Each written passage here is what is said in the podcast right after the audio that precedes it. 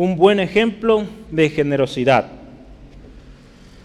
Generosidad va con S, no voy a seguir mi error ahí. generosidad. Aquí en esta historia Pablo tiene una, un cambio de tema. si usted se fija cómo inicia, a sí mismo.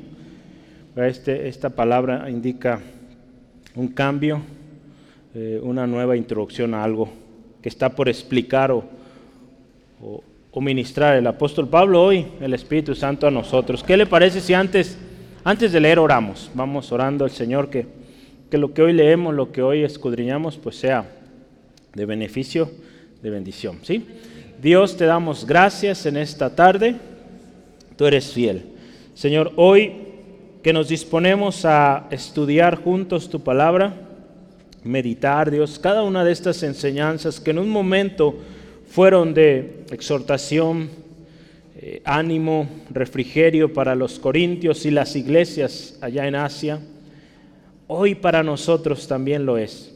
Señor, pedimos tu Espíritu Santo nos guíe. Espíritu de Dios, guíanos a toda verdad. Gracias Dios por tu palabra hoy. Señor, si hay alguna aflicción, alguna circunstancia que eh, atormenta a mi hermano, a mi hermana, Dios pido en tu nombre Jesucristo, libertad, paz que sobrepasa todo entendimiento en Jesucristo, Señor, y gracias porque, Señor, hoy tú hablas, tú enseñas, ministra nuestras vidas en el nombre de Jesús. Amén. Eh, a partir de, de hoy y en los próximos, yo estaría pensando seis jueves, esto nos va a llevar casi mes y medio, vamos a estar estudiando sobre la generosidad. Eh, yo le quise poner, o puede ser un título, Aprendamos sobre la generosidad. Vamos a ver muchos temas sobre la generosidad. Todo el capítulo 8 y 9 nos habla de esto. Entonces, pues es imposible hablar todo en un solo jueves. Eh, tendríamos que hacer velada de estudio bíblico, entonces pues no, sería muy pesado. Entonces mejor lo repartimos. Entonces hasta ahora yo ayer eh, planeaba y creo que van a salir seis estudios. Puede que más, eh, menos no creo, porque ya quedaron ahí. La generosidad, según el mundo, o si usted escucha el término generosidad en el mundo eh, sin Cristo, normalmente es un motivo de, o lo hace la gente para ser visto, ¿no? para ser reconocido por los demás. Oh, mira qué generoso es. Ahora las grandes corporaciones hacen grandes donaciones ¿verdad? Y, se venden, ¿verdad? tienen toda una estrategia de mercadotecnia eh, para vender ese tipo de cosas, ¿verdad? Eh, de alguna manera enseñarle al mundo que pues son buenas empresas, socialmente responsables, ha habido este término. Entonces, pues sí, hay parte de generosidad ahí, pero también hay un, eh, hay un beneficio que ellos obtienen, ¿no? En muchos de los casos, pues son deducciones de impuestos, ¿verdad? Al, dar donaciones o grandes eh, apoyos. Pero, bueno, esa no es la generosidad que como cristianos debemos tener para ser vistos. No es así. ¿sí? Pablo aquí, eh, en este tiempo, él ministraba a muchas iglesias y nos enseña aquí también que la generosidad, según Dios o según la palabra de Dios, es aquella que va, lo vamos a ver hoy, más allá de lo esperado. ¿Por qué? Porque está fundada en una confianza, en un amor profundo al Señor y por consiguiente es un amor a su obra, A, su, casa, a su familia, a la familia de Dios. El amor que usted y yo tenemos a Dios se verá reflejado en nuestra generosidad. Entonces, esta miniserie le puse ahí. Eh, comienza con un ejemplo de generosidad. Vamos a estar hablando, y Pablo dirige mucho su, su exposición aquí, hablando de un ejemplo de una iglesia o de varias iglesias más bien, mm, de las iglesias en Macedonia. Pablo ministró a muchas iglesias en, el mundo antiguo, entre ellos Macedonia era una región eh, donde él pone mucha atención y, a estas iglesias las realza de alguna manera porque estas iglesias aprendieron a dar generosamente. y, vamos a ver ahorita unos minutos, pero ellos aprendieron a dar en tiempos de aflicción, en tiempos de dificultad. Ellos aprendieron a dar con generosidad, en tiempos de pobreza ellos dieron con generosidad. Estas iglesias proveen un muy buen ejemplo para la iglesia de hoy. Un ejemplo y testimonio, primeramente, acuérdese, de amor a Dios. Amor a Dios y a su obra, pero también alguna confianza tremenda en Dios. Eh, en unos minutos lo vamos a ver, pero yo he analizado esto y, dar a Dios de acuerdo a nuestras fuerzas o dar generosamente, no necesariamente digamos, o lo, veamos como la ofrenda, ¿verdad? cuando hablamos de generosidad, no necesariamente a esto se refiere, hay muchas maneras en cómo expresar generosidad, pero hay generosidad que expresamos de acuerdo a nuestras fuerzas. Eso es bueno y es bendición, definitivamente. Pero ir más allá de nuestras fuerzas nos habla de algo. No nos habla de comprometerse, endeudarse y quedar encharcado ¿verdad? por dar de más. No, nos habla de una confianza en Dios, de que depende de Dios. Y en esa confianza, en esos pasos de fe, damos generosamente. Entonces vamos a ver cómo funciona esto, ¿verdad? porque suena eh, ilógico, ¿verdad? Eh, ir más allá de nuestras fuerzas. ¿Cómo es posible? Para el mundo esto es algo ilógico, pero en Dios sí se puede. Esto nos debe recordar, acuérdese, somos una iglesia, lo hemos dicho mucho, misionera. Una iglesia que por la gracia de Dios hemos sido bendecidos para bendecir. Entonces, como iglesia misionera tenemos que dar generosamente. Es parte esencial. Vamos a ver a través de estos estudios cómo el, usted y yo dar generosamente a la obra misionera resulta en muchas bendiciones, no solo nosotros, sino también el que la recibe. Y no solamente eh, usted y los que la reciben, también muchas otras iglesias, porque dan gloria a Dios, somos testimonio. Hoy usted y yo podemos ver, las iglesias de Macedonia fueron testimonio en su tiempo, fueron de bendición en su tiempo y lo siguen siendo hoy, porque hubo iglesias que se preocuparon por bendecir. El ministerio, en este caso, eh, de Pablo, el ministerio o las iglesias en Jerusalén también. ¿verdad? De hecho, parte de esta, esta ofrenda de la cual habla Pablo es la ofrenda que se enviaba a Jerusalén. Entonces vamos a ver cómo resulta en gran bendición la generosidad. ¿verdad? Entonces, yo quisiera hablarle un poquito de contexto histórico, geográfico, dónde se encuentra esta región macedonia. Bajo el imperio romano, la, región de Macedonia, si usted ha visto el mapa, eh, donde se encuentra Grecia hoy en día, al norte de Grecia. Al norte de Grecia era la región de Macedonia, eh, eran las provincias que se encontraban ahí arriba. Eh, estas iglesias allí en Macedonia, en su mayoría fueron fundadas por el apóstol Pablo.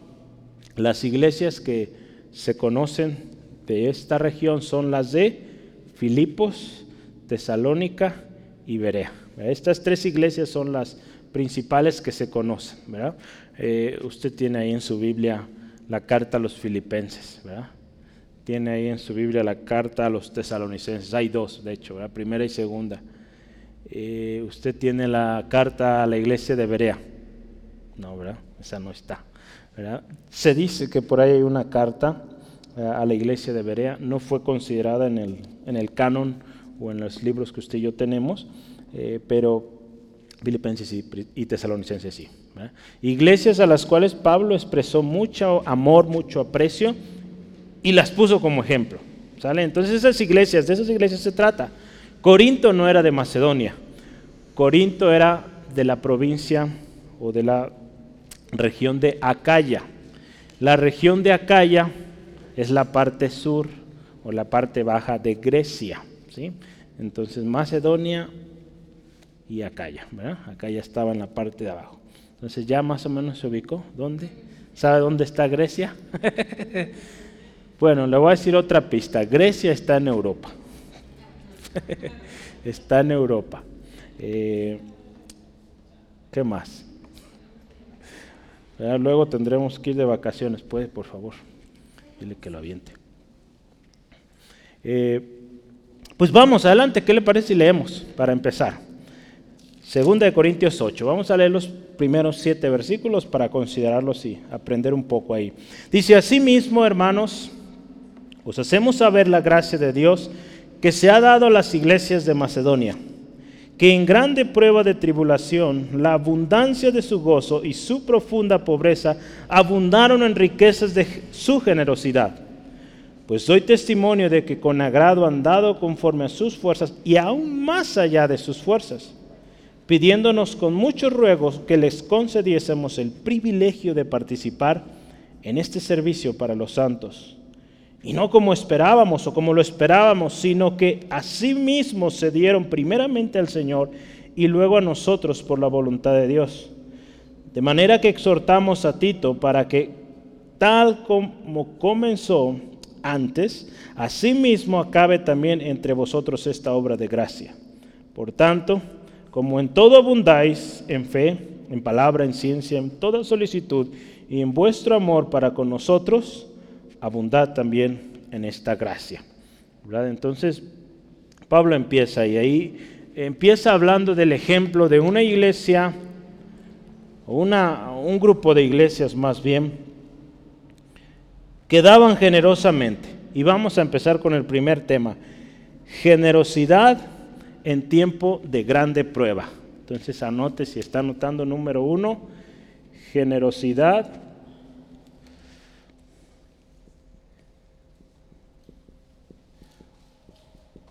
en tiempo de grande prueba.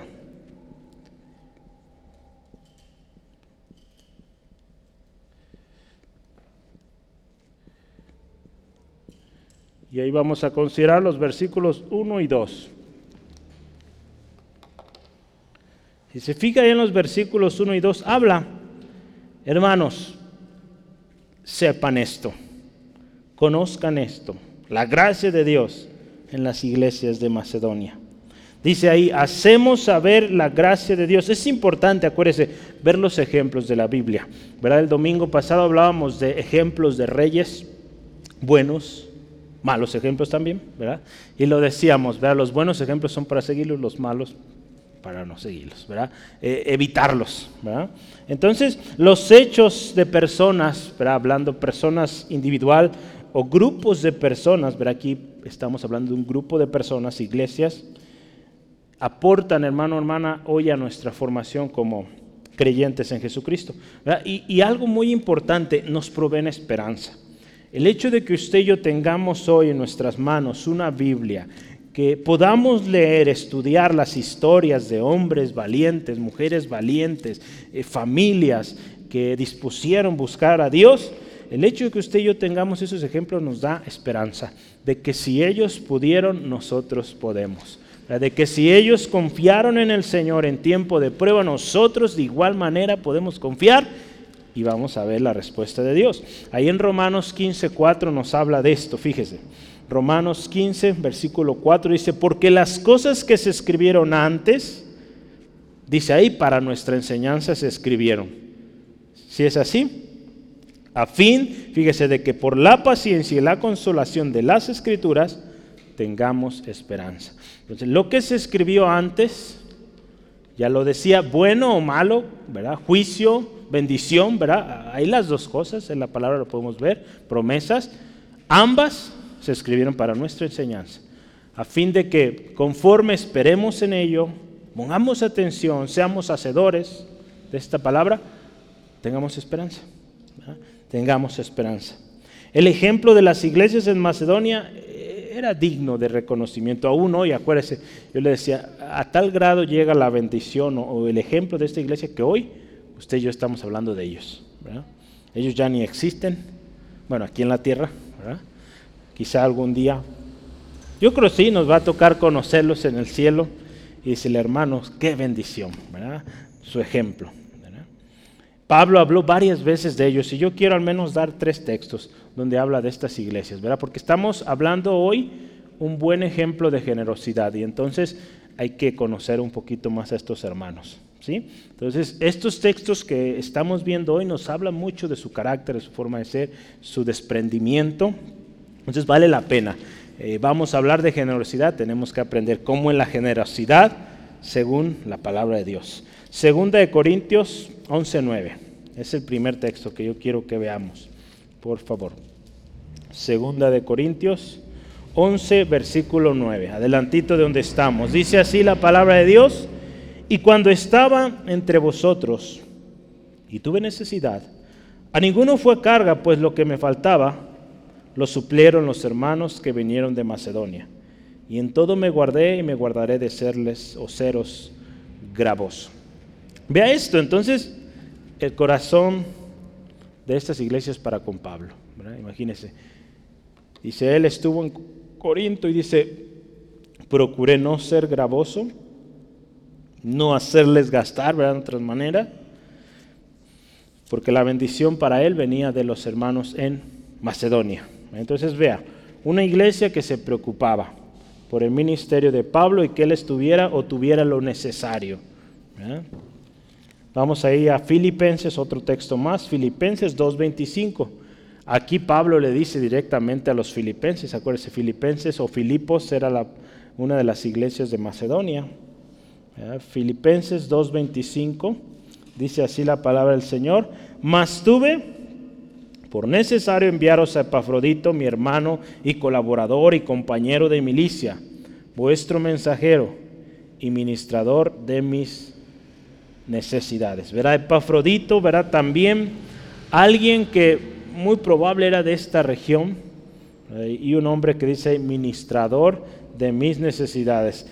Es muy probable que Epafrodito era uno de los que Pablo enviaba, hermano, ve a ver si hay algún apoyo, alguna ofrenda o ve cómo están los hermanos y seguramente Epafrodito regresaba con bendición para Pablo y los suyos, ¿verdad? Porque si usted y yo vemos las cartas de Pablo, Pablo eh, pues no lo vemos solo, ¿verdad? Siempre menciona Pablo y Timoteo, Pablo y el, médico o el doctor. Hablando de Lucas.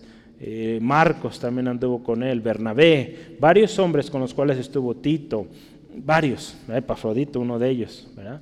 Entonces, tenía un equipo de trabajo. Entonces, esta iglesia ministraba para sus necesidades. Y otro más, ahí en Filipenses 4, 15 al 18. Filipenses 4, 15 al 18. Ahí dentro o cerca está el texto que nos gusta a todos. Filipenses 4, 13, pero vamos a leer más adelantito del 15 en adelante dice, y sabéis también vosotros, oh filipenses, que al principio de la predicación del Evangelio, cuando partí de Macedonia, ninguna iglesia, escuche esto, participó conmigo en razón de dar y recibir, sino solo o sino vosotros solos. Pues aún en a Tesalónica me enviaste una y otra vez para mis necesidades. No es que busque dádivas, sino que busco fruto que abunde en vuestra cuenta pero todo lo he recibido y tengo abundancia. Estoy lleno, habiendo recibido de Epafrodito, escucho otra vez ahí, lo que enviasteis, olor fragante, sacrificio acepto, agradable a Dios. Fíjese, qué hermoso, ¿verdad? Eh, Pablo ahí, elogiando a esta iglesia, los filipenses. ¿verdad? Dice, no es que yo esté pidiendo, ¿verdad? Eh, hay lamentablemente eh, muchas personas y a veces iglesias que así se manejan, pidiendo, pidiendo y pidiendo, y no se cansan de pedir. Imagínense si así le pidieran al Señor, pues yo creo que otra cosa sería. Entonces, al Señor hay que buscar y pedir. Él es quien produce el querer y el hacer. Entonces, Dios es un Dios proveedor y debemos de aprender a ello. Y cuando hablamos de generosidad, pues surge de un corazón que depende y ha aprendido a depender de Dios. ¿Sí? Todo lo que hemos recibido, acuérdense, es gracia de Dios. Entonces, aquí Pablo habla de tres cosas. Tres cosas. Eh,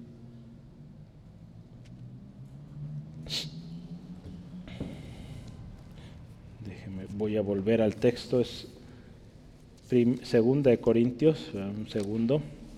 Segunda de Corintios 8. Puse mi separador y se movió. Ya, aquí está, ya. Listo. Gloria a Dios. Dice, todo lo que hemos recibido es gracia de Dios. Y lo que usted y yo hemos recibido, que es gracia de Dios, en este contexto yo quiero decirle, tiene tres propósitos. Puede tener más, claro, pero yo quise o quiero resaltar tres de ellos. Tres propósitos de lo que Dios nos ha dado por gracia. ¿sí? Cuando nos ponemos a pensar lo que Dios nos ha dado por gracia, ¿qué nos recuerda? Que no debemos ser orgullosos, ¿verdad? Que no debemos autoexaltarnos, ¿verdad? Pensando que lo que tenemos es gracias a nuestros méritos, ¿verdad? O nuestro esfuerzo. No es así, ¿verdad? Entonces, cuando recordamos es gracia, nos vamos a acordar, es gracia. No son mis fuerzas o mis méritos o mis esfuerzos, mis trabajos intensos. No, es gracia de Dios. Y eso nos va a librar de orgullo, de autoexaltarnos. Otra cosa es que también nos va a ayudar a dar testimonio a otros. Lo que usted y yo de gracia recibimos nos ayuda para dar testimonio a otros. ¿sí? Cuando usted recibe de gracia algo de parte del Señor, pues dice, y da testimonio de ello. Aquí Pablo está dando testimonio de los filipenses, leíamos unos momentos de las diferentes iglesias en Macedonia. Entonces, número dos, para dar testimonio. Y número tres, es una motivación a dar de gracia lo que de gracia hemos recibido. Cuando usted y yo sabemos que lo que hemos recibido es gracia de Dios, pues seguimos dando, seguimos dando de gracia. Eh, Jesús en una ocasión ahí en Mateo 10, 18, Jesús les dice a sus discípulos, de gracia recibisteis, dad de gracia. Entonces fíjese, Jesús enseñó a sus discípulos, y nosotros seguidores de Cristo tenemos esa enseñanza. Voy a leer esta, esta frase aquí, dice, el creyente es verdaderamente autodeterminado cuando es determinado por la gracia de Dios. ¿Sí, ¿Sí, entendió esto? Voy a leerlo otra vez. El creyente es verdaderamente autodeterminado cuando es determinado por la gracia de Dios. ¿Sí lo comprende? Cuando viene del Señor. Así es, fíjese, vamos, vamos a tratar de refrasearlo. Cuando hay un creyente que es generoso, que automáticamente da y que esto es verdadero, va a ser verdadero solo porque la gracia de Dios ha sido en él. Porque hay muchos creyentes que dan obligados, o mucha gente que da obligada y eso no, no es algo verdadero, ¿verdad? Es porque, ya sea porque me obligaron o porque, me, eh, porque voy a obtener un beneficio de aquello, ¿verdad? Eh, eso no es verdadero. Lo verdadero solo va a suceder cuando entendemos que es la gracia de Dios en nosotros. Por, por eso es clave, hermanos, hermanas, que cuando nosotros demos generosamente o demos para la obra de Dios o demos ayuda a alguien, sea de verdad. Que sepamos que un día alguien nos ayudó que un día Cristo dio su vida por nosotros, demos de gracia esa palabra, ¿verdad? Que un día alguien nos tendió la mano, que nosotros podamos tender la mano, ¿verdad? Cuando entendemos esa parte de que hubo una gracia para nosotros, damos de gracia verdadera, ¿verdad? Entonces, esto es súper importante que entendamos primero la gracia de Dios en nosotros, ¿sí? Entonces, estas iglesias, dice ahí Pablo, en grande prueba, ¿verdad? Por eso le puse ahí generosidad en tiempo de grande prueba. Dice, en grande prueba de tribulación, en grande prueba, ¿verdad? Ellos se encontraban en una situación difícil, vamos a ver ahorita un, poquito ahí a detalle, pero en grande prueba ellos abundaron. Pero yo le voy a leer otro poquito más de, contexto sobre la historia de estas iglesias para que se dé cuenta. Gloria a Dios, usted y yo hoy nos encontramos eh, en una ciudad eh, privilegiada, ¿verdad? Podríamos decirlo así. Hay muchas otras ciudades, aún dentro de nuestro estado, aún dentro de nuestra área metropolitana, que la cosa está muy difícil. ¿verdad? Eh, usted basta ir a las, algunas colonias aquí en nuestra misma ciudad y qué difícil vive la gente. ¿verdad? Entonces, usted y yo somos privilegiados, primeramente porque tenemos a Cristo en nuestro corazón, ¿verdad? Y, gloria al Señor, Dios nos puso en esta ciudad y créame, hay muchas oportunidades de trabajo. La gloria al Señor. Yo le puedo decir, en el área donde yo me desenvuelvo, hay trabajo, muchísimo, gloria al Señor. Y pues basta ir al centro, montones de letreros, se solicita empleados, se solicita empleados, de esto y de esto, aquello. Que a veces pues queremos algo bueno, pues, pues sí, es válido, ¿verdad? buscamos un buen puesto, un, buen trabajo, pero de que hay trabajo hay, ¿verdad? ¿Sí o no? Estamos de acuerdo con eso. Entonces estamos en un área privilegiada. Entonces vamos a ver esto. Yo quiero hablarle un poquito más de cómo era esa región de, de Macedonia para que conozcamos más a estos hermanos. Sí, acuérdense, hoy estamos aprendiendo de ellos. Dice ahí, fíjese, la condición de Grecia en la época de Augusto era de desolación y angustia. Fíjese, era, fea la cosa ya. Habían sufrido mucho al ser sede de sucesivas guerras civiles entre César y Pompeyo. ¿Han oído de Pompeyo? ¿Verdad? En la historia. Entre Triunviros, ese yo no lo había oído, y Bruto, ese sí lo había oído, y Casio. Entonces esos nombres son nombres griegos. Y por último también entre Augusto y Antonio. Hubo muchas guerras ahí, peleas entre gobernantes. Además, fíjese, el país nunca se había recobrado de la larga serie de miserias que había seguido y acompañado su conquista por los romanos. Y entre esos tiempos también la contienda civil entre Pompeyo y César había estado, fíjese, nuevamente expuesta a todos los males de la guerra cuando otro hombre llamado Sila disputaba su posesión con el general Mitrídates. Las provincias de Macedonia y Acaya, cuando pidieron para una disminución de sus cargas en el reinado de Tiberio, donde se consideró tan digno de compasión que fueron transferidos por un tiempo de la jurisdicción del Senado a la del emperador, como implicando impuestos menores o menos pesados.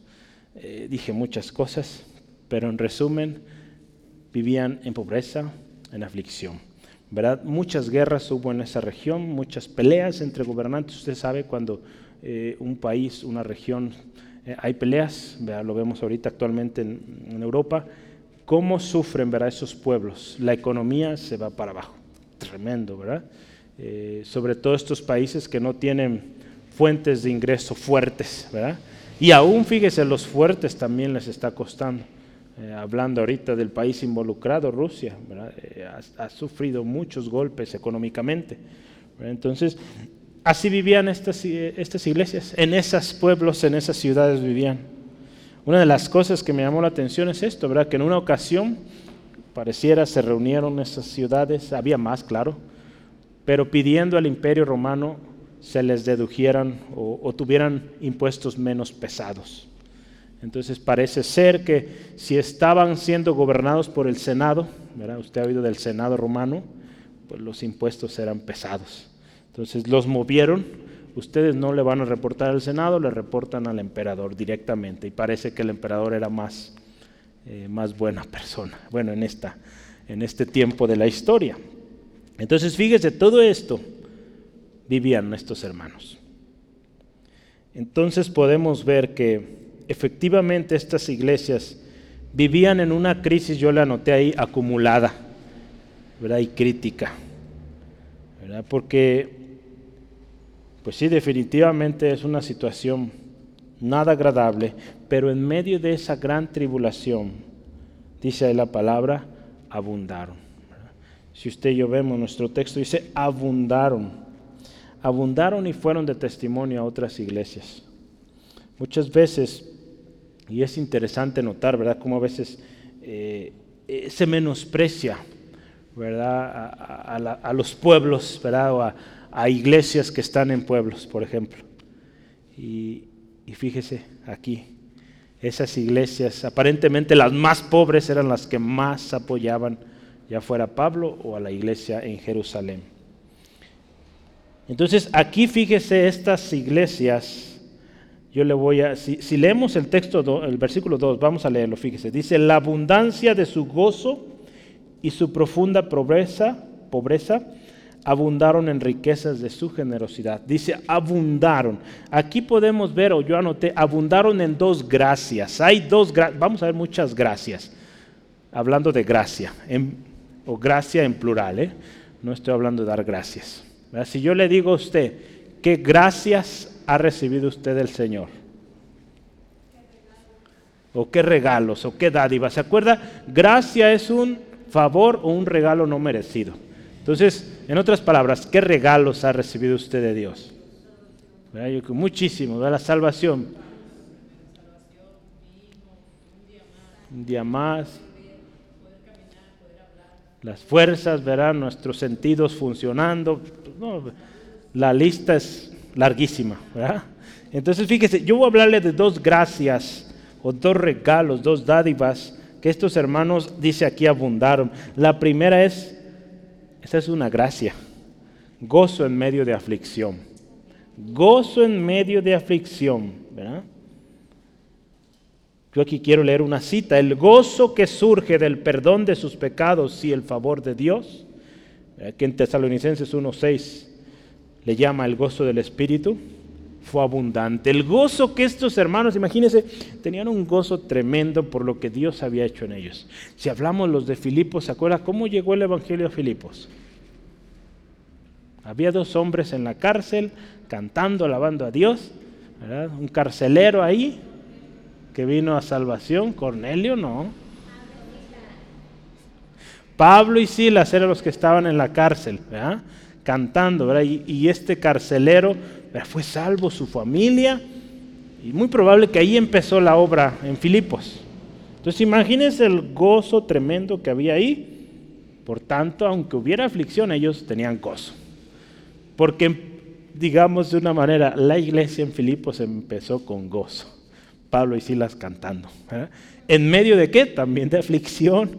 Estaban en la cárcel. Entonces, realmente reflejaban sus inicios. ¿verdad? ¿Cómo inició la iglesia ahí? como seguía, gozo en medio de aflicción, ¿verdad? Entonces, fíjese, el gozo que ellos tenían, dice aquí este autor, se elevó sobre sus penas y produjo en ellos el efecto del que nos habla después. Vamos a hablar más sobre ellos. Entonces, el gozo que ellos tenían era mucho más que la aflicción, que los problemas políticos, económicos, sociales, era más. ¿sí? En palabras de Nehemías, a un pueblo que también se encontraba en dificultades, tratando de emprender una obra nueva, Él les dice esto, el gozo de Jehová es nuestra fuerza.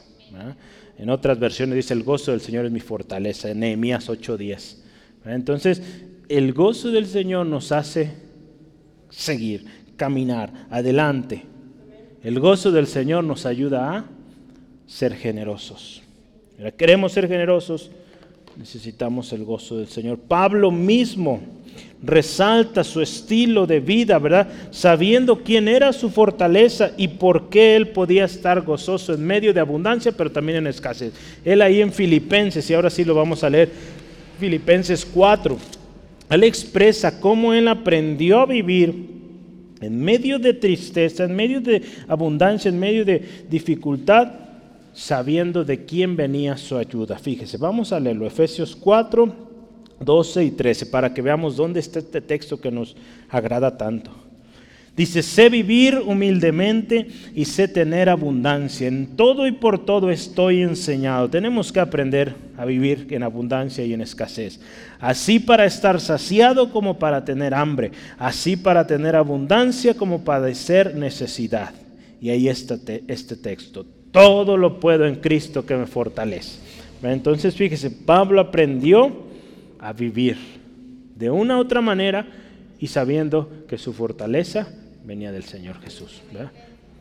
¿Qué dije? ¿Dije Efesios? Perdón, Filipenses. Filipenses 4, 12 y 3. ¿Sí? Si dije Filipenses. Ok, Filipenses. Muy bien, entonces Pablo.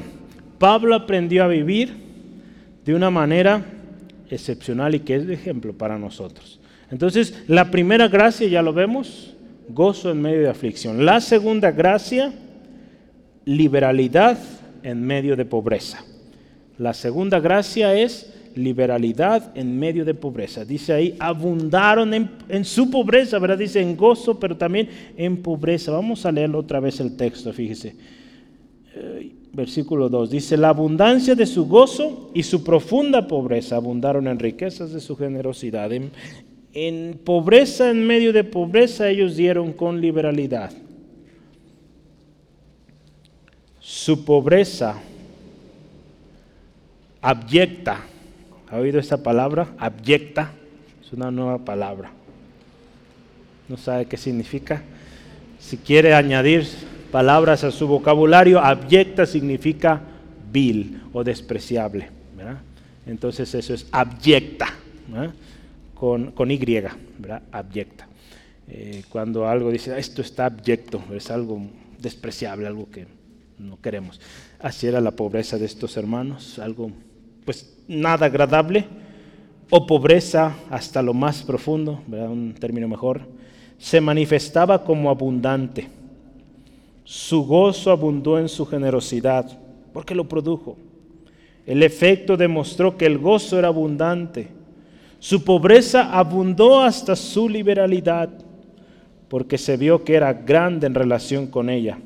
Su liberalidad hacía que su pobreza, por el contrario, pareciera mayor. Fíjese, estas frases, eh, este autor habla, es un autor de hace poco más de 100 años, entonces a veces sus frases están un poquito filosóficas, pero algo interesante es que su liberalidad era mayor que su pobreza. Su pobreza, así con esta palabra que usamos, abyecta, vil, tremenda, profunda, no era nada comparada a su liberalidad. Dice, qué, tremendo ejemplo. La liberalidad en medio de pobreza surge de un corazón que confía plenamente en Dios y no en los medios del mundo. Cuando alguien aprende a confiar en Dios, como lo es Pablo, como lo fueron estas iglesias, van a ser liberales. Liberales al dar generosamente. Jesús Siempre volvemos a Jesús porque Jesús dio ejemplos muy especiales. Jesús en una ocasión habló y dio ejemplo de una persona liberal. Dice la palabra que esta mujer dio todo el sustento que tenía. Y eso lo vio el Señor Jesús y le agradó. Y fue digno de ejemplo, de testimonio en Marcos 12. Marcos 12, 41 al 44. Dice así la palabra de Dios. Dice, estaba Jesús sentado delante del arca de la ofrenda, mirando cómo el pueblo echaba dinero en el arca. Y muchos ricos echaban mucho. Y vino una viuda pobre y echó dos blancas, podríamos decir dos pesos, ¿verdad? En, en México, o sea, un cuadrante, algo muy poco mínimo. Entonces llamando a sus discípulos les dijo, de cierto os digo que esta viuda pobre echó más que todos los que han echado en el arca, porque todos han echado de lo que les sobra, pero esta de su pobreza echó todo lo que tenía, todo su sustento. Fíjese, ¿qué nos enseña aquí Jesús, verdad?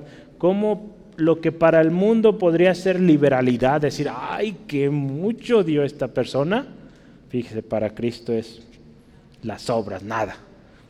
Cuando alguien da con todo su corazón, da más allá, ¿verdad? Como lo vamos a ver ahorita en unos momentitos, da más allá de sus fuerzas, el Señor lo ve con agrado, ¿verdad? Y, es ejemplo, ¿sí? Entonces, qué hermoso, fíjese, cómo, cómo son las cosas en el mundo, cómo son las cosas en el Señor, ¿sí? Entonces, esta iglesia dice ahí, abundaron en riquezas de su generosidad. Pablo usa mucho estas palabras riquezas, pero dice ahí, lo cual propiamente, ¿verdad? Esta parte de riquezas de generosidad nos habla que es opuesto a duplicidad, opuesto a doble ánimo, Estas riquezas de generosidad nos hablan más bien de una sencillez de corazón, eh, de una sinceridad, de un amor. En medio de aflicción, acuérdese, y pobreza, esta iglesia abundó en liberalidad, ¿verdad? que aquí le llama riquezas de su generosidad. Cuesta trabajo, ah, eh, definitivamente hace, hace algunos, yo creo que un año quizá, o no recuerdo exactamente cuánto fue, o meses, ¿verdad? hablamos sobre el diezmo, ¿verdad? en el equipo ministerial hemos hablado de ello y hemos enseñado de ofrendas, primicias y todo esto, pero cuesta mucho, ¿verdad? porque hay diferentes maneras de verlo. ¿verdad? Y, hay maneras o, hay personas que se ofenden y que dicen, no, este pastor nomás está pide y pide. No es así, ¿verdad? Y por algo, ¿verdad? Este tipo de temas se evitan, ¿verdad? O, cuando se hablan, procuramos que pues sea entre miembros de la misma iglesia y que entendamos, ¿verdad? Y damos una o buscamos que el Espíritu Santo nos guíe en el momento adecuado, ¿verdad? Porque siempre será un tema de controversia y, y que definitivamente no es razón, ¿verdad?, para decir si usted da o no da, es salvo. Si usted da o no da, va a ser sano. No es así, ¿verdad? Como a veces se, percibe en el mundo, ¿verdad? Que, hay hermanos o hermanas que piden para, para algo, ¿no? Ya sea para un milagro o para determinada eh, cosa, ¿no? No es así. No es así. Damos agradecidos al Señor, ¿verdad? Porque Él nos ha bendecido, ¿verdad? y cuando nosotros aprendemos a dar generosamente, vamos a ver el fruto. Pero qué importante que aprendamos esto, que es gracia de Dios en nosotros y de esa gracia damos. Pero nunca demos obligados, ni porque estamos siendo presionados, nunca hermanos. A mí en lo personal nunca me gustó eso, no me gusta todavía, cuando a veces se utiliza el púlpito para obligar o de alguna manera comprometer a la gente a dar, eh, no es así, no debe ser así. ¿verdad? Eh, ha sucedido así, hay evangelistas que así trabajan. No está bien. Eh, Dios es Dios proveedor, ahí Dios puede proveer. ¿Sí, amén?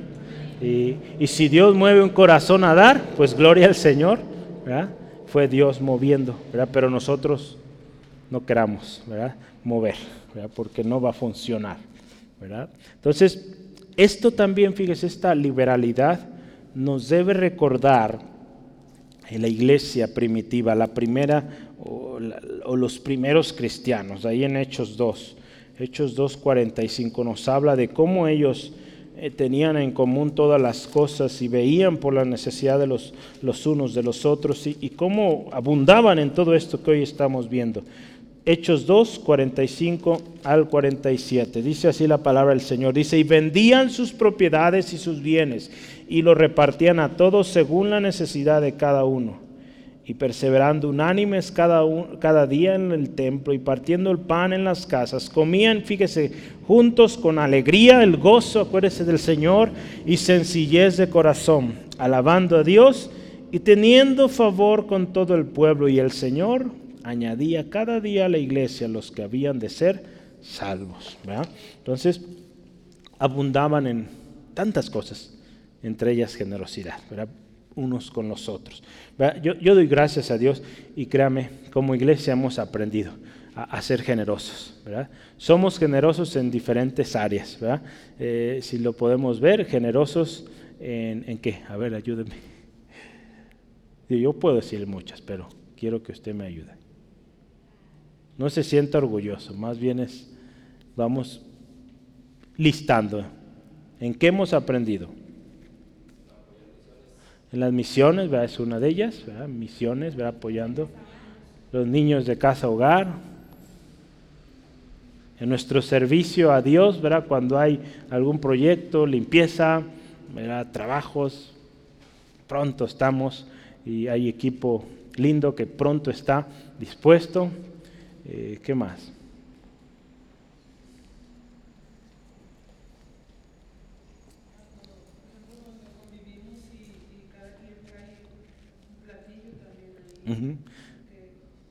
Comparte. Sí, así es. Cuando tenemos nuestras convivencias, que, y dicho sea de paso, próximo 3 de julio, prepárese, va a estar bueno. Vamos a tener nuestro 48 aniversario. Entonces, y va a ser de traje. Entonces vamos a ser generosos ahí.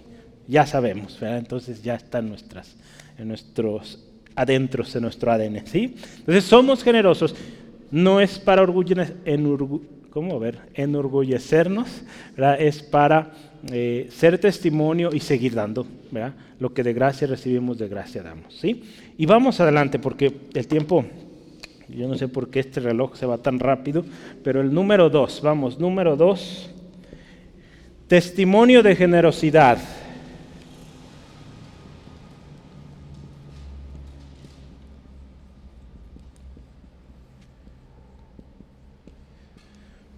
Más allá de lo esperado.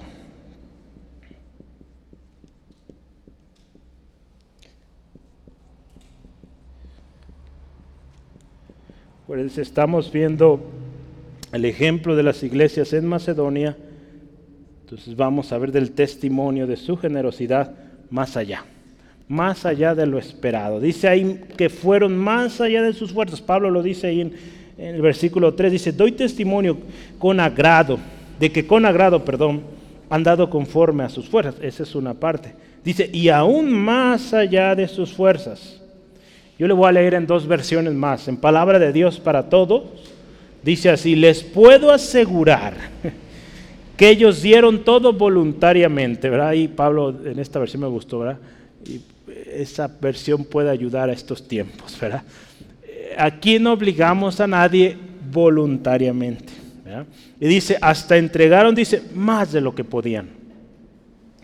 La nueva versión internacional dice, soy testigo de que dieron espontáneamente tanto como podían y aún más allá de lo que podían. Pablo dice o da testimonio aquí de que con agrado dieron. Entonces, es algo interesante, ¿verdad? Que, que el hecho de que esta iglesia daba con agrado, daba con amor, es y resultó de testimonio. Ahí en 2 Corintios 9:12, lo vamos a ver en unas semanas, este, pero vamos a leerlo antes. Dice, porque la administración de este servicio no solamente suple, suple perdón, lo que a los santos falta, escuche esto, sino que también abunda en muchas acciones de gracias a Dios. Cuando usted y yo damos, lo, hablamos hace algunos, eh, no recuerdo si meses o semanas, eh, pero es esta parte esencial y preciosa de que cuando usted y yo damos, pues sí, proveemos para una necesidad, pero hay muchas acciones de gracias. Eh, van a ver ustedes, creo que es este fin de semana ¿verdad? que cambiamos el, mural, van a ver testimonios del hermano Rubén en, Nepal. Él ha estado visitando varias iglesias y, él está contento, agradecido con Dios y con ustedes de que hemos apoyado a la obra misionera en Nepal. Él ha estado visitando en muchas iglesias y mando montones de fotos, a ver cuántas podemos poner ahí. Pero gloria a Dios, hay testimonio, hay acciones de gracias por esta obra de gracia, ¿verdad? aquí lo llama también. El efecto de los macedonios era notable para Pablo y para sus compañeros. Pero hay un texto que yo quiero ver, Primera de Tesalonicenses 2.8. Primera de Tesalonicenses 2.8.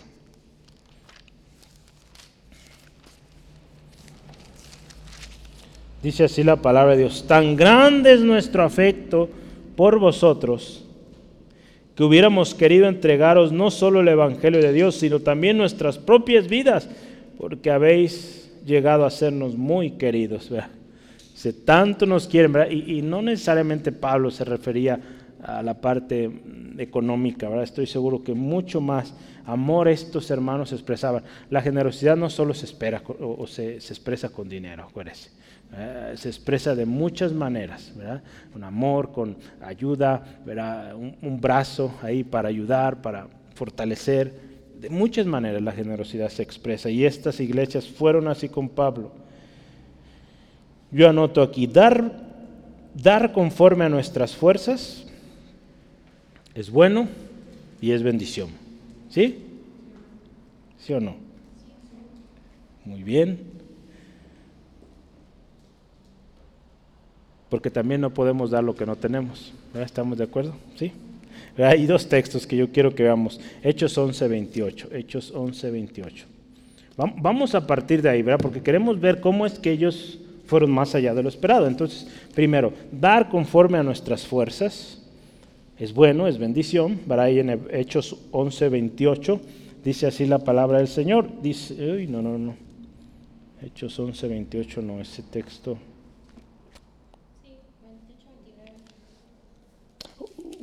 ¿Sí? Así es, así es, sí es cierto. Y levantándose uno de ellos, llamado Ágabo, tomó, daba a entender por el Espíritu, así es, que vendría una gran hambre en toda la tierra eh, habitada, la cual sucedió en tiempo de Claudio. Versículo 29, vamos a leerlo, dice, entonces los discípulos, cada uno, escuche esto, conforme a lo que tenía, determinaron enviar socorro a los hermanos que habitaban en Judea. Entonces, cada uno conforme a lo que tenía, vamos, vamos a apoyar. Eh, segunda de Corintios, vamos a ver Segunda de Corintios, volvemos a nuestro texto base, versículo 12. Ese texto está interesante también. Segunda de Corintios 8, 12, eso lo vamos a ver la próxima semana. Pero dice así, porque si primero hay la voluntad dispuesta, será acepta según lo que uno tiene, no según lo que no tiene. Entonces, nuestra voluntad primero y damos según lo que tenemos, no según lo que no tenemos. Vamos a ver siguiente versículo, capítulo 9, versículos 7 al 8. Cada uno, fíjese ahí, dice este, este texto, de como propuso en su corazón, no con tristeza ni por necesidad. Ve esto, porque Dios ama al dador alegre. Y poderoso es Dios para hacer que abunde en vosotros toda gracia, a fin de que teniendo siempre en todas las cosas todo lo suficiente, abundéis para toda buena obra. ¿verdad? o alguien me presta un, un sobre. Pues un sobre, por favor. Gracias. Eh, en nuestros sobres, yo quisiera hablarle de esto porque una vez lo mencioné. Eh, vemos y tenemos un texto, ¿verdad? Dice ahí, traed todos los diezmos al alfolí y hay alimento en mi casa y probadme ahora en esto, dice Jehová de los ejércitos. Si no abriré las ventanas de los cielos y derramaré sobre vosotros bendición hasta que sobreabunde. Eh, en algunos lugares utilizan este texto que acabamos de leer ahí, eh, segunda de Crónicas, de Crónicas, de Corintios, capítulo 9. Eh, versículo 7, ¿verdad? Cada uno de como propuso en su corazón, ¿verdad? No con tristeza, al dador alegre, ¿verdad? Deje ver un segundo. Ese, ese, texto es uno de los que se usa, nosotros usamos Malaquías 3.10 y así, ¿verdad? Hay diferentes eh, perspectivas. Yo le voy a decir por qué yo escogí este texto, ¿verdad? porque yo eh, tengo fe y quise poner un, texto que motive a la fe, porque ahí nos habla de esto. Traer al Señor, hay alimento en su casa, y dice ahí el Señor, es de los únicos textos donde dice, probadme ahora en esto. Dice Jehová de los ejércitos, lo firma el Señor. Si no abriré las ventanas de los cielos y derramaré hasta que sobreabunde. Entonces, la razón principal es motivar a la fe, motivar a la fe a creer en el Señor. Entonces, como dice ahí claramente, podemos complementarlo, cada uno como propone. Propone en su corazón, ¿verdad? no con tristeza, ni por obligación, ni por otra cosa, sino porque amamos a Dios. Y porque amamos a Dios, damos y dice Dios ama al que da con alegría. Entonces por eso debemos dar con alegría. Si no estamos contentos de dar, pues mejor no demos, porque nos vamos a poner más tristes. No, demos con alegría. Dice, dar más allá de nuestras fuerzas. Dar más allá de nuestras fuerzas nos dice mucho de la fe que tenemos en Dios. Esa es una, y, y, lo podemos afirmar con este texto. Pero también dar más allá de nuestras fuerzas nos, nos dice mucho de, ese corazón que ha aprendido a despojarse y, a dejar de confiar en lo de este mundo y confiar en Dios. Esta iglesia había aprendido eso, los macedonios. Los macedonios habían aprendido a dar así, despojándose. No todos están al nivel de los macedonios. Y nótese que esto no es malo. Estamos hablando, fíjese, de un testimonio. El hecho de que esta iglesia ha ido más allá de sus fuerzas nos habla de que, pues mayor bendición, ¿verdad? No solo para ellos, sino a las muchas iglesias a las cuales ellos daban testimonio. Acuérdese, cuando hablamos de más bendición, ¿verdad? hablamos, primeramente Dios va a proveer para nuestras necesidades. Cuando damos a Dios, Dios nunca nos va a dejar, Él siempre va a proveer. Pero lo importante y lo precioso es la bendición o el impacto que tiene en otros. El que recibe, ya lo veíamos, pero también el que escucha el testimonio allá donde se recibió o, el que escucha el testimonio acá donde usted está enseñando a dar. Entonces e, es algo lindo, precioso. yo aprendí, les he dicho desde muy pequeño, y hemos tenido buenos maestros aquí en la iglesia, ¿verdad? nuestro hermano Rogelio, uno de ellos, e, e, él nos enseñó a dar. Yo, yo, recuerdo, él recibía de repente ofrendas aquí en México y él sabe qué hacía, las regresaba. No a la persona que se lo dio, ¿verdad? porque pues Dios iba a bendecir a esa persona, pero él la daba en otro lado. Se lo digo porque me consta. En una ocasión hubo un evento eh, y se le dio una ofrenda y, ¿qué hizo él? Acá la repartió. Él sabía, bueno, no sé si él sabía, yo creo que no sabía, pero el Espíritu Santo sí sabía que en esos tiempos eh, su servidor estaba pasando por necesidades, yo estaba de estudiante y me bendijo. Un día llega eh, el domingo, me saluda y ese saludo traía algo ahí. Dije, ¿qué pasó? ¿Qué trae? Y pues era una bendición. Y dije, gloria a Dios. Dios sabe y Dios sabía mi necesidad en ese momento. Dios me bendijo. Yo aprendí ahí, ¿verdad? Y he aprendido a lo largo de, mi vida, pero tenemos ejemplos, muchos ejemplos. Hoy estamos viendo el ejemplo de esta iglesia, pero aquí mismo en la iglesia tenemos esos ejemplos. A dar generosamente. Y Dios, acuérdese, siempre nos sostendrá. Cuando usted y yo damos más allá. Entonces David, David es un buen ejemplo. David es un ejemplo muy bueno de, dar así, de esta manera, generosamente, despojándose de, todo aquello terrenal. ¿verdad? Cuando nosotros nos despojamos, créame, ponemos nuestra atención en, en lo que Dios quiere, en lo que Dios es, créame que no vamos a vivir preocupados por las finanzas o las bolsas de valores y todas esas cosas. No nos van a preocupar porque sabemos de quién dependemos. Y vamos a poder despojarnos. Y en primera de, Crónicas, ahora sí, Crónicas 29, versículos 2 al 5. Yo quiero hablar de, este hombre. Eh, primera de Crónicas, David, ¿verdad? David 29, eh, capítulo 29 versículo 2 al 5 de Primera de Crónicas, dice, yo con todas mis fuerzas he preparado para la casa de mi Dios.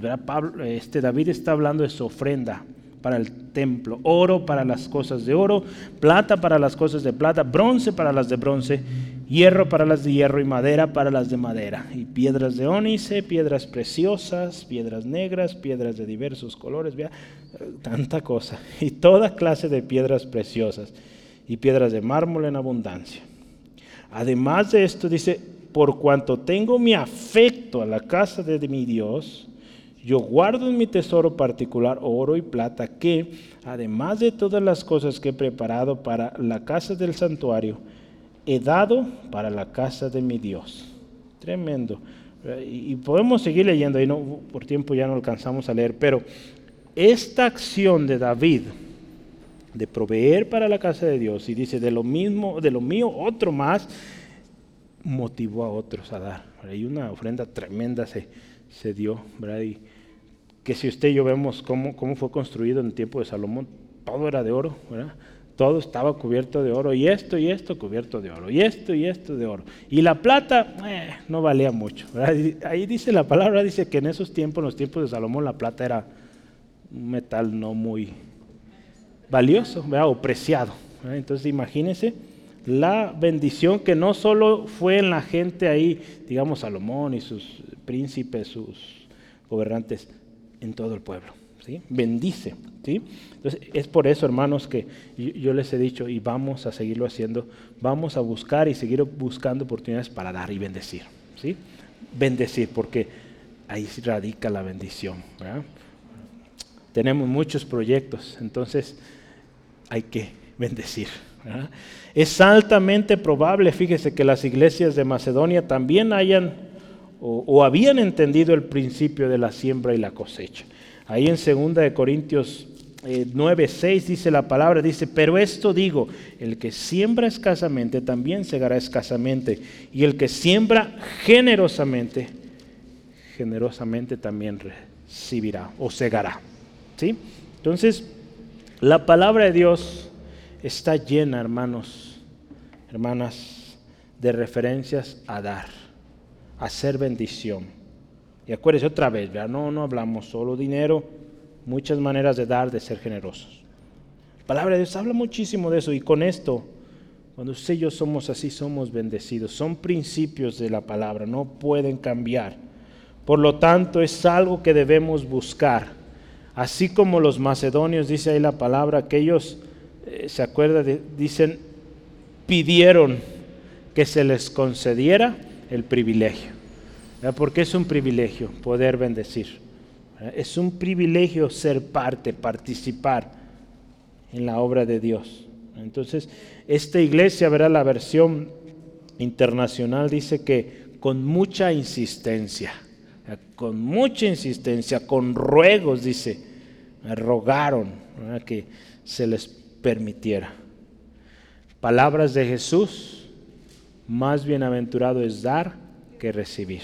¿verdad? Eso eh, Pablo lo menciona en Hechos 20:35. Más bienaventurado, es más o mayor bendición. Entonces la Biblia habla mucho del dar. Yo solo anoté tres versículos porque, pues, eh, yo creo que con ellos basta y, usted va a encontrar muchos más. Hablaremos de muchos en esta eh, serie de estudios. En Génesis 12.2, Génesis 12.2 cuando Dios llama a Abraham, le dice así, y haré de ti una nación grande, y te bendeciré, y engrandeceré tu nombre, y dice ahí, serás bendición, ¿verdad? Serás bendición. Dios iba a bendecir a este hombre porque él conocía el corazón de este hombre, ¿verdad? Que no iba a ser jactancioso, orgulloso, opresor de los débiles, no iba a bendecir él a otros, ¿verdad? Y fue bendición, fue bendecido y bendijo, ¿verdad? Y hasta hoy en día vemos cómo esta nación tiene esos principios de bendición y cómo son de bendición, ¿verdad? Aún a la misma tierra. El otro día estaba hablando con un joven y me platica mucho él de los avances tecnológicos en la milicia y dice que mucho de la tecnología viene de allá, de Israel. Yo le puedo decir, en la empresa que trabajo hubo una temporada, ya lo he mencionado creo, Hubo una época, hace algunos años, que Intel estaba al borde de, la quiebra y la empresa fue rescatada por el trabajo de los israelitas, porque son bendición. Entonces, hasta acá llega la bendición. Proverbios 11:25, vamos a ver más textos. Otro, otros dos. 11:25 dice ahí, el alma generosa será prosperada y el que, se y el que saciare, él también será saciado. fíjese qué hermoso. La alma generosa será prosperada. Proverbios 22, 9 también. Proverbios 22, versículo 9. Dice, el ojo misericordioso será bendito, porque dio de su pan al indigente. Fíjese qué, qué hermoso bendecir a aquel que se encuentra en condición crítica. Entonces esta gente nos enseña a ir más allá de lo esperado. Ya hablamos, ir más allá de lo esperado es primero una entrega completa a Dios, de todo corazón, porque dice Pablo, y primero se dieron a Dios. Para que alguien dé generosamente, primero se tiene que dar a Dios. Esto va a ser un, dar generoso, ¿verdad? un dar verdadero, primero a Dios. Se va a dar a Dios y así, ¿verdad? Él estará o él o ella estarán sujetos a la voluntad de Dios y serán bendición.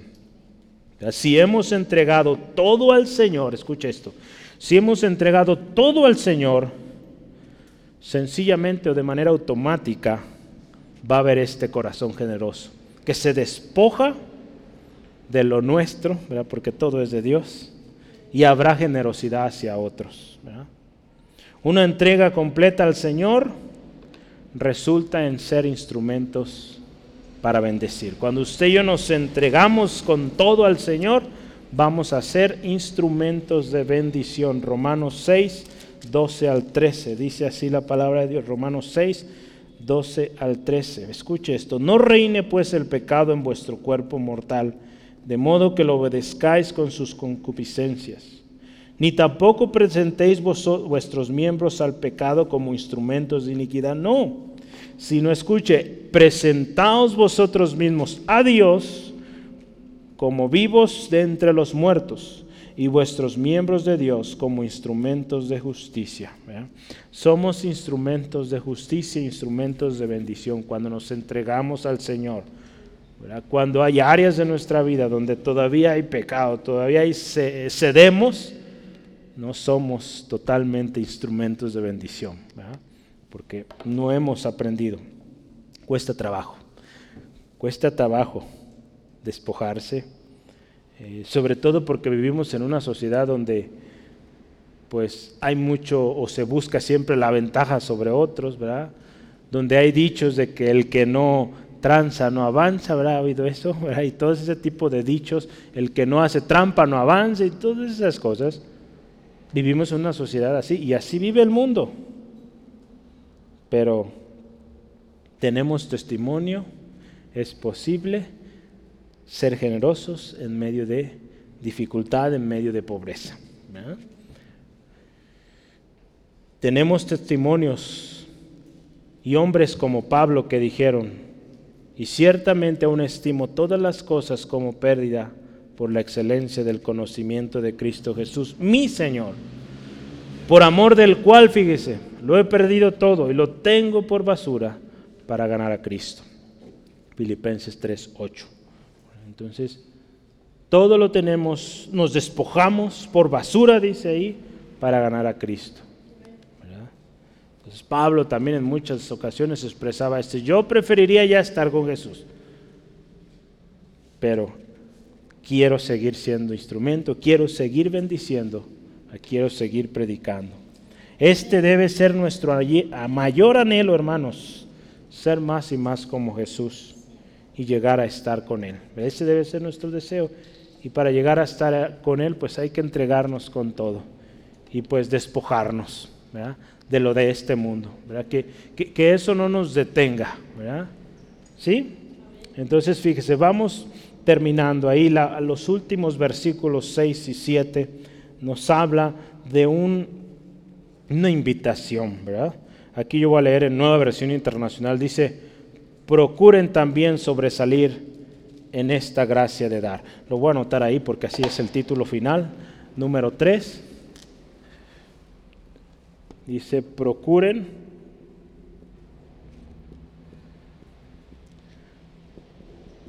procuren también sobresalir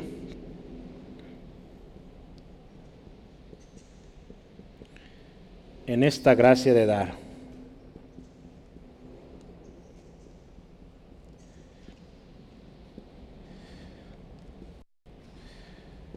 versículos 6 al 7. Es una gracia, es una dádiva, es una bendición que Dios nos da de poder dar. Por eso me gustó cómo lo, expresa la versión internacional. Tito, si usted ve ahí versículos 6 y 7, dice así, ¿verdad? De manera que exhortamos a Tito, para que tal como comenzó antes, así mismo acabe también entre vosotros esta obra de gracia. Tito definitivamente era una persona de confianza. Era una persona de confianza de tal manera que Pablo había dadole esta encomienda de ir, recoger las ofrendas que él estaría llevando en Jerusalén. En unas semanas, en unas dos semanas, vamos a hablar ahí de, de los versículos 16 y 17, de una buena administración de la generosidad de otros. Vamos a hablar también de eso. Porque a veces eh, eh, Dios le va a poner a usted en, lugares donde usted, por ejemplo, le va a tocar recoger la ofrenda, contar la ofrenda o dirigir un proyecto, dirigir una, un trabajo. Y, usted y yo tenemos que aprender también a ser buenos mayordomos, buenos administradores de esa, de esa generosidad de otros. ¿verdad? Porque, porque si no somos cuidadosos con eso, pues vamos a desperdiciar y también Dios nos va a pedir cuentas de eso, ¿verdad? ¿Cómo administramos esos recursos que fueron puestos en nuestras manos? Entonces todo eso tenemos que tener mucho cuidado. Entonces vamos a aprender muchas cosas, va a haber sobre generosidad. No solo el dar, sino que también cuando usted reciba generosidad, pues sepa que no es para despilfarres o gastarlo a, diestra y siniestra, no, ser cuidadoso, ¿verdad? y usarlo para seguir siendo bendición, ¿verdad? Entonces eso lo veremos, ¿verdad? Pero Tito aquí nos habla, ¿verdad? Porque está mencionando a Tito, fue un hombre responsable y que definitivamente e, es una tarea difícil, ¿verdad? Es una tarea difícil administrar, esa es una, pero también imagínese ser el enviado para recoger las ofrendas. Entonces, ese era su trabajo. Vas a ir a tal lado, a tal lado. Hermanos, pues vengo ay, pues a ver si hay algo. No, entonces yo creo que o lo hacía de otra manera, ¿verdad? Eh, pero fíjese, es una tarea difícil. Tito tenía esta gracia, tenía esta gracia también de administrar, de, animar. Entonces, para llevar a cabo esta tarea también se necesita gente que sea, que sea generosa. Una de las cosas que también eh, debemos considerar y, yo recuerdo, era una de las, de alguna manera, reglas eh, en aquel tiempo, que las personas que recogían la ofrenda, pues también eran personas diezmadoras o que, que ayudaban, primeramente miembros de la iglesia, no vamos a poner a alguien que ni conocemos a recoger la ofrenda, ¿verdad? ¿qué tal se la lleva? Pues no. Entonces, es gente de la iglesia, gente que tiene testimonio de fidelidad, de fidelidad a Dios. Entonces, la persona que administra también es una persona generosa, liberal para dar, entregada completa al Señor. Entonces, esto fíjese, Tito lo, practicaba. Y en una ocasión Pablo le dijo a Tito, eso que tú haces, enséñalo a otros. Entonces, fíjese por qué es importante que seamos generosos. Hay mucho alrededor de esto, porque, pues primeramente vamos a ejercer bien nuestro ministerio vamos a ser de testimonio. Y cuando usted y yo somos generosos, pues vamos a enseñar a otros a ser generosos. eso es esencial. Si el pastor no es generoso, pues, ¿qué esperamos de la iglesia? Pues lo mismo, que no sea generosa. Si el pastor, los líderes son generosos, pues, por consecuente, la iglesia va a ser así y va a ser bendecida. ¿sí? Entonces yo le puedo decir con testimonio, somos generosos. Somos generosos y Dios ha provisto. Le puedo decir con, la, con, con, gozo y alegría y con testimonio de que pasamos pandemia y dígame cuánto debemos de ese tiempo. Nada, gloria a Dios.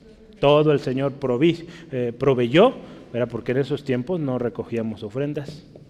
Pues para empezar no había culto aquí, era todo en línea, pero Dios proveyó. Dios proveyó de manera sobrenatural, especial, y aquí estamos. Entonces, Dios es fiel, ¿sí? Entonces, hay que ser generosos para enseñar a otros, ¿sí? Y, Pablo aquí en una ocasión le dice a Timoteo, esto, esto enseña a otros, hombres y mujeres fieles. Tito, Tito capítulo 1, versículos 5 al 9. Voy a leer este texto rápidamente. Tito 1, 5 al 9. Por esta causa te dejé en Creta, por esta manera de ser de Tito fiel, generoso.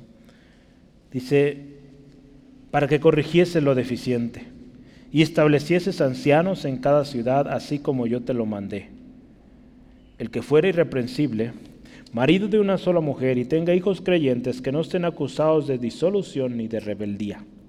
Porque es necesario que el obispo sea irreprensible como administrador de Dios, fíjese no soberbio, no iracundo, no dado al vino, no pendenciero, no codicioso, vea esto, de ganancias deshonestas, sino hospedador, amante de lo bueno, sobrio, justo, santo, dueño de sí mismo, retenedor de la palabra fiel, tal como ha sido enseñada, para que también pueda exhortar con sana enseñanza y convencer a los que lo contradicen, no a los que contradicen. Entonces fíjese todos los atributos o, el carácter de aquel que enseña. Entre ellos está que sea una persona generosa, porque ¿cómo va a enseñar a otros de generosidad si él mismo no está siendo generoso?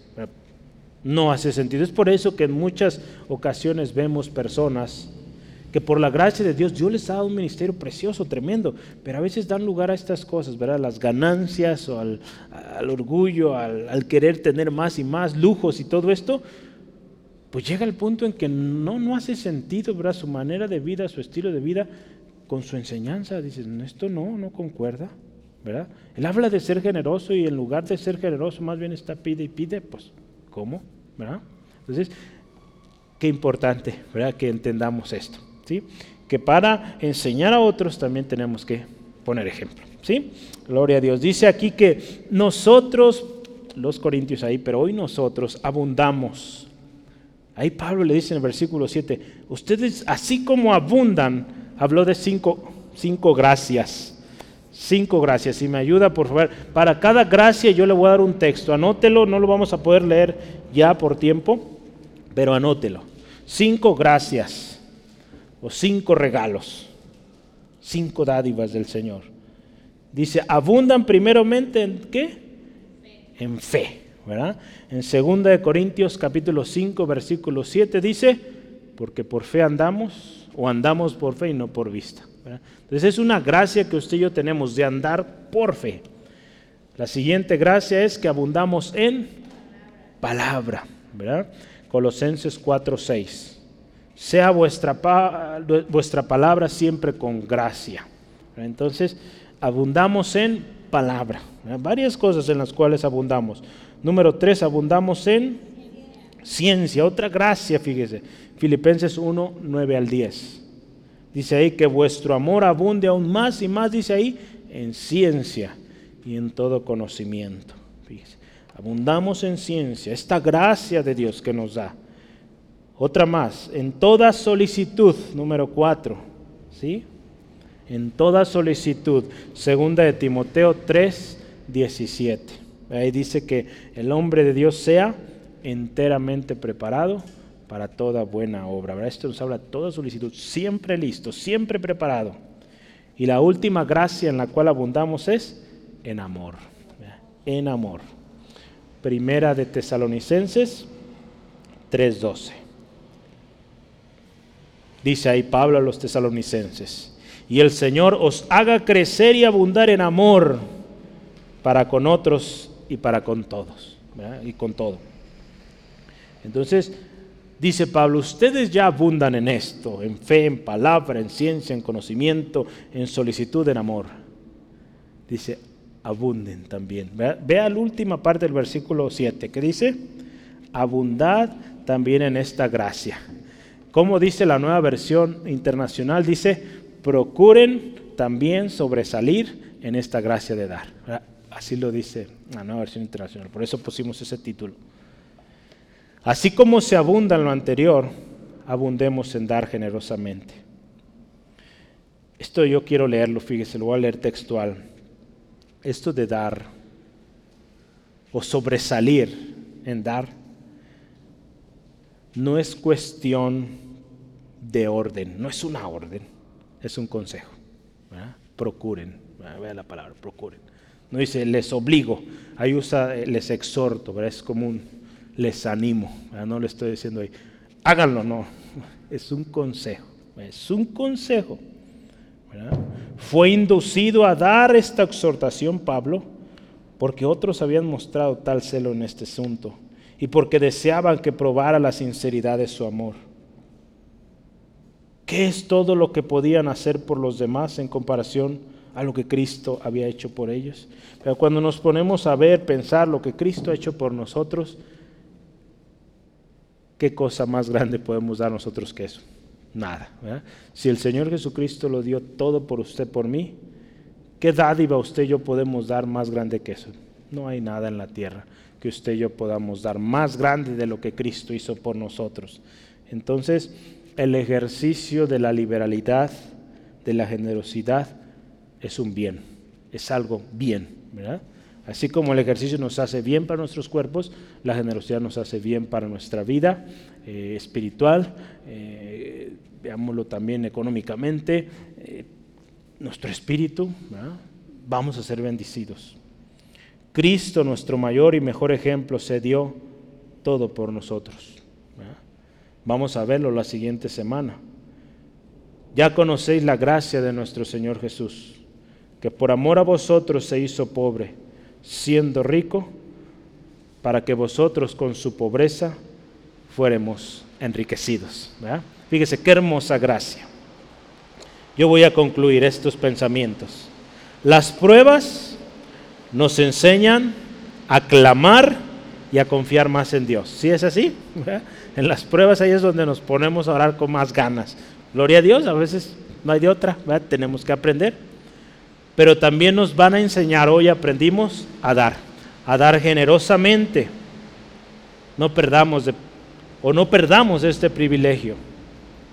Que en medio de aflicción y pobreza podamos seguir abundando en esto, sabiendo que Dios ama al dador alegre y que Él da semilla al que siembra. ¿Sí? Dar conforme a nuestras fuerzas es bendición, pero ir más allá refleja nuestra confianza a Dios, nuestra dependencia de Dios y nuestro despojarnos de las cosas de este mundo. Al final, acuérdese, el buen ejemplo de los macedonios nos debe animar a dar con liberalidad y buscar más intenso este deseo, esta oportunidad de dar. ¿Sí? Tenemos ejemplo en estas personas, Pablo, los macedonios y muchos hombres, mujeres a lo largo de la historia. Pero el mayor ejemplo es el de nuestro Padre Celestial, que dio a su Hijo. Nuestro Señor Jesús, que dio su vida toda por toda la humanidad. Nuestro Señor y Salvador se dio a sí mismo por todos nosotros, para que ahora usted y yo abundemos en bendición, en gracia, en todas estas cosas que hoy aprendimos. Sigamos su ejemplo. ¿Por qué no cierra sus ojos, por favor, ahí donde está? Y oramos agradeciendo al Señor. Dios, te damos gracias por tu palabra viva, palabra preciosa, poderosa. Palabra rica, Señor, saludable para nuestras vidas. Señor, hoy damos gracias por las dificultades, por las adversidades porque nos han enseñado a confiar más en ti. A muchos de nosotros nos han enseñado a orar. Cuando antes no orábamos, en ese tiempo oramos con más intensidad, recibimos respuesta. Lo amamos tanto que hoy seguimos orando y clamando. Seguimos buscando tu rostro. Hoy Dios damos gracias por el privilegio, por las oportunidades que nos das también de bendecir a otros. Señor, gracias por ello. Señor, y ayúdanos a tener un corazón como estas iglesias de Macedonia, que buscaban insistente oportunidades para bendecir a otros. Señor, gracias por las oportunidades que se han presentado, las que se presentarán. Señor, que no cerremos nuestra mano, que no cerremos nuestro corazón, sino como veíamos hace algunas semanas, seamos de corazón ensanchado, seamos de corazón generoso, Dios. Señor, si en algún momento hemos cerrado nuestras manos, nuestro corazón, no hemos querido ayudar al necesitado, hoy Dios, pedimos perdón primeramente, pero también aumenta nuestra fe. Que nuestra fe no falte y que confiemos más en ti, de que la semilla para sembrar tú la das que el fruto vendrá cuando nosotros sembramos abundante, que habrá semilla para sustento también, Señor, gracias. Señor, ayúdanos a pedir insistentes oportunidades para bendecir. Hemos recibido tantas bendiciones, ayúdanos a dar de ellas. Si hablamos de tiempo, si hablamos de recursos, si hablamos de nuestras capacidades para elaborar, para hacer nuestro mismo tiempo, Señor, seamos generosos en dar para ti, Dios, para tu obra. Señor, porque tu palabra lo dice y es verdad, tú amas al que da con alegría. Señor, ayúdanos a ser fieles y abundar en toda gracia. De gracia recibimos, de gracia damos. Señor, y también si hay alguien, Dios, que necesita esa gracia de la salvación, Hoy toca este corazón, ministra esta vida, Señor, que pueda ver la verdad, la verdadera gracia, la verdadera dádiva que solo Jesucristo puede dar. Gracias Dios por salvación y vida. Y Señor, porque tú fuiste generoso para con nosotros y hoy tú eres generoso para el que viene a ti arrepentido. Te damos gracias por salvación y vida, Señor. Bendice Dios a mis hermanos, a mis hermanas, protégeles en su camino a casa, Dios, líbrales de todo percance, que tu ángel acampe alrededor de ellos y tú les bendices. Y gracias Dios porque en los próximos días tú nos das oportunidades para bendecir a aquel en necesidad, para bendecir donde quiera que estemos. En el nombre de Jesús. Amén. Gloria a Dios.